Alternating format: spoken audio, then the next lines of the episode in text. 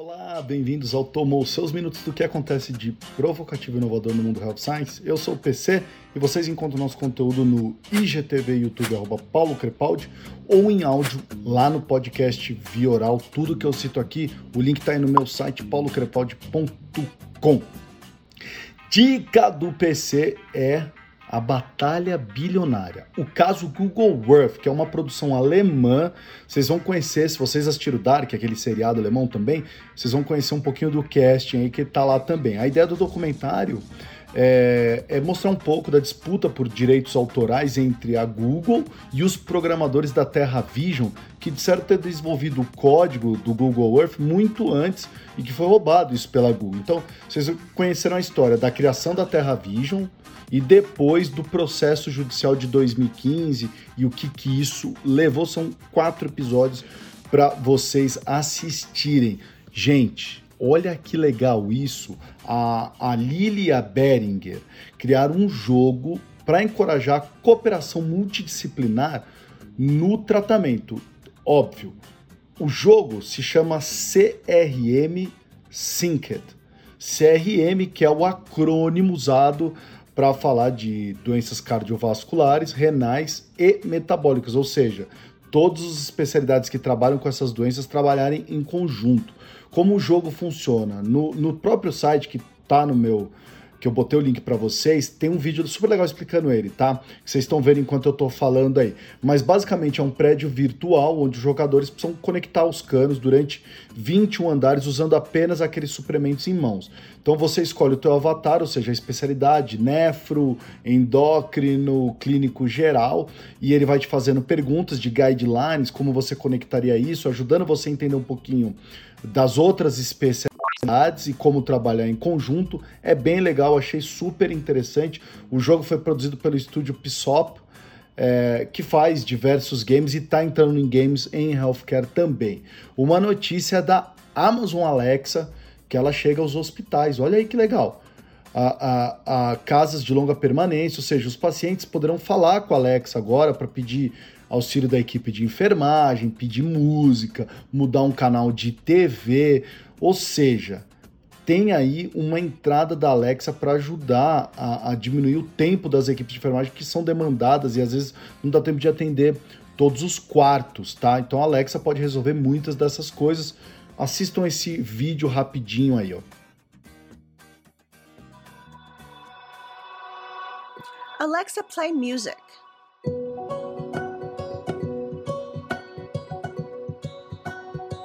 Alexa, call the cafeteria. Okay. Alexa, let my nurse know I need another blanket. I understand you need a blanket. Your care team has been notified. Hi, this is your nurse Julie. I'll be right there with a blanket. Your provider has written orders for you to go home. Your nurses will be giving you full discharge instructions shortly. Muito legal o vídeo, não é? Bom, eu também, é, assistindo uma dessas palestras de inovação, eu ouvi a diretora médica da Row, que eu já falei diversas vezes da Row, RO, vocês podem acessar depois, a Melinda Barnes. Olha o que ela falou, que o americano em média espera 24 dias para marcar uma consulta. E que depois essa consulta demore em média 12 minutos e custará ele em torno de 100 dólares. E que a espera nas farmácias para pegar o medicamento prescrito é de 45 minutos. Ou seja, as coisas não estão se encaixando, porque o consumidor dos tempos de hoje exige conveniência, está ganhando uma experiência moderna de vida digital e, e, e nada está acompanhando. Ou seja, temos que ficar de olho no varejo farmacêutico.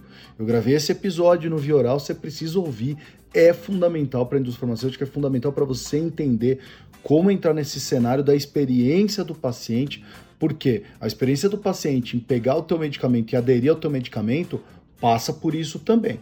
Então, se alguém tiver esses dados do Brasil que eu falei de quanto tempo de consulta média, etc., me passa que eu vou divulgar no Tomou da próxima semana. Estudo publicado no British Medical Journal Open mostra o aumento significativo na busca por saúde digital no Reino Unido durante a pandemia.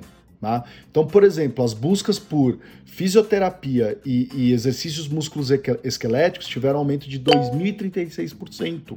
Alergia, 2.053%. É, e, e mais, aplicativos que trabalham a ideia de viver melhor, ou seja, ter uma saúde melhor, cresceram 1.051%. O estudo do link está no meu site para vocês lerem toda a conclusão desse estudo. Agora, vem esse estudo da Sermo, que é a fase 7 desse estudo que eles fazem com médicos. Dessa vez eles falaram com seis especialidades de oito países, foram 1.062 médicos de agosto a setembro agora de 2021.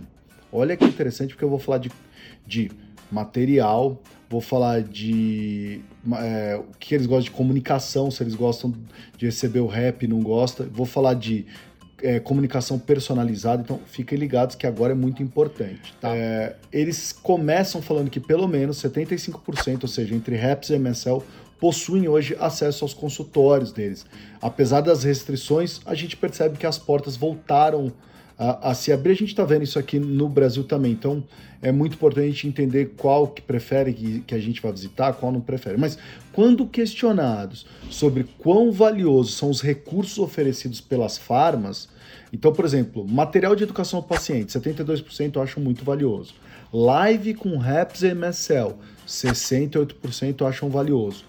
É, chat online com RAP e MSL, só 62% referenciar para o paciente um programa de suporte, só 62%, e um website da marca, 55%. Ou seja, um pouquinho acima da metade dos médicos acham valioso o website de marca do produto. Eu já falei isso para vocês, que os websites de marcas não são bem vistos pelos profissionais uh, da saúde. Mas, mas, quando a pergunta é qual destes recursos que eu acabei de citar, eles utilizam com, utilizaram né, com o paciente deles nos últimos 12 meses para auxiliar um tratamento, material de pacientes é um, o que eles acham mais valioso com 62%. O resto daquilo tudo ficou abaixo dos 30%. Brand site, site de marca com 25% só. Tá? Você perguntar, mas qual a razão por que eles não usam? Razão número um, eles não sabiam que existia. Razão número dois, falta de tempo. E número três, eles acham que é muito difícil fazer o paciente se inscrever nesse tipo de coisa para receber esse tipo de material. Vamos falar dos eventos educacionais, os famosos eventos educacionais. Se liga Farma, olha lá. O formato predileto deles é, é o híbrido, virtual e presencial. Tá? 60% disseram isso. 18% disseram que apenas presencial se o evento só for presencial e 21% disseram que se o evento for só virtual. Os médicos ainda disseram que preferem aprender das organizações médicas com 62%, de colegas com 53% dizendo isso e 43% disseram dos reps, tá? Comunicação de marketing dos laboratórios ficou só com 31%.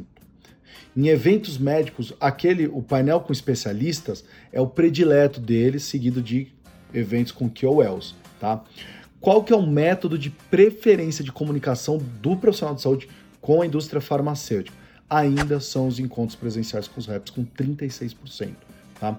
Conferências e eventos com 23%, marketing, e-mail e visita virtuais com 12%. Ou seja, tem que muito, não é que eles, é, é, eles não querem, eles preferem. Ou seja, a gente precisa melhorar demais as visitas virtuais. A gente precisa melhorar demais os, e-mail, os e-mails marketing. Tá muito ruim, por isso que eles não estão gostando. Tá? Mas mesmo assim, você não chega nem na metade também dos presenciais, tá? 81% dos médicos disseram que acham super importante receber informação personalizada que é relevante à prática dele. E 73 disseram que as chances aumentam de engajamento com a farma quando a comunicação é direcionada, personalizada a ele. Então, ele melhora o engajamento com você se ele percebe que aquilo é direcionado a ele. Você está olhando que realmente ele precisa naquele momento. Esse estudo completo vocês podem baixar no meu site. Vale a pena dar uma lida nele. E vocês já sabem. Todas as segundas-feiras, uma maneira rápida para te provocar e atualizar. Envie seus comentários, sugestões. Vamos nos falando. E aí? Tomou?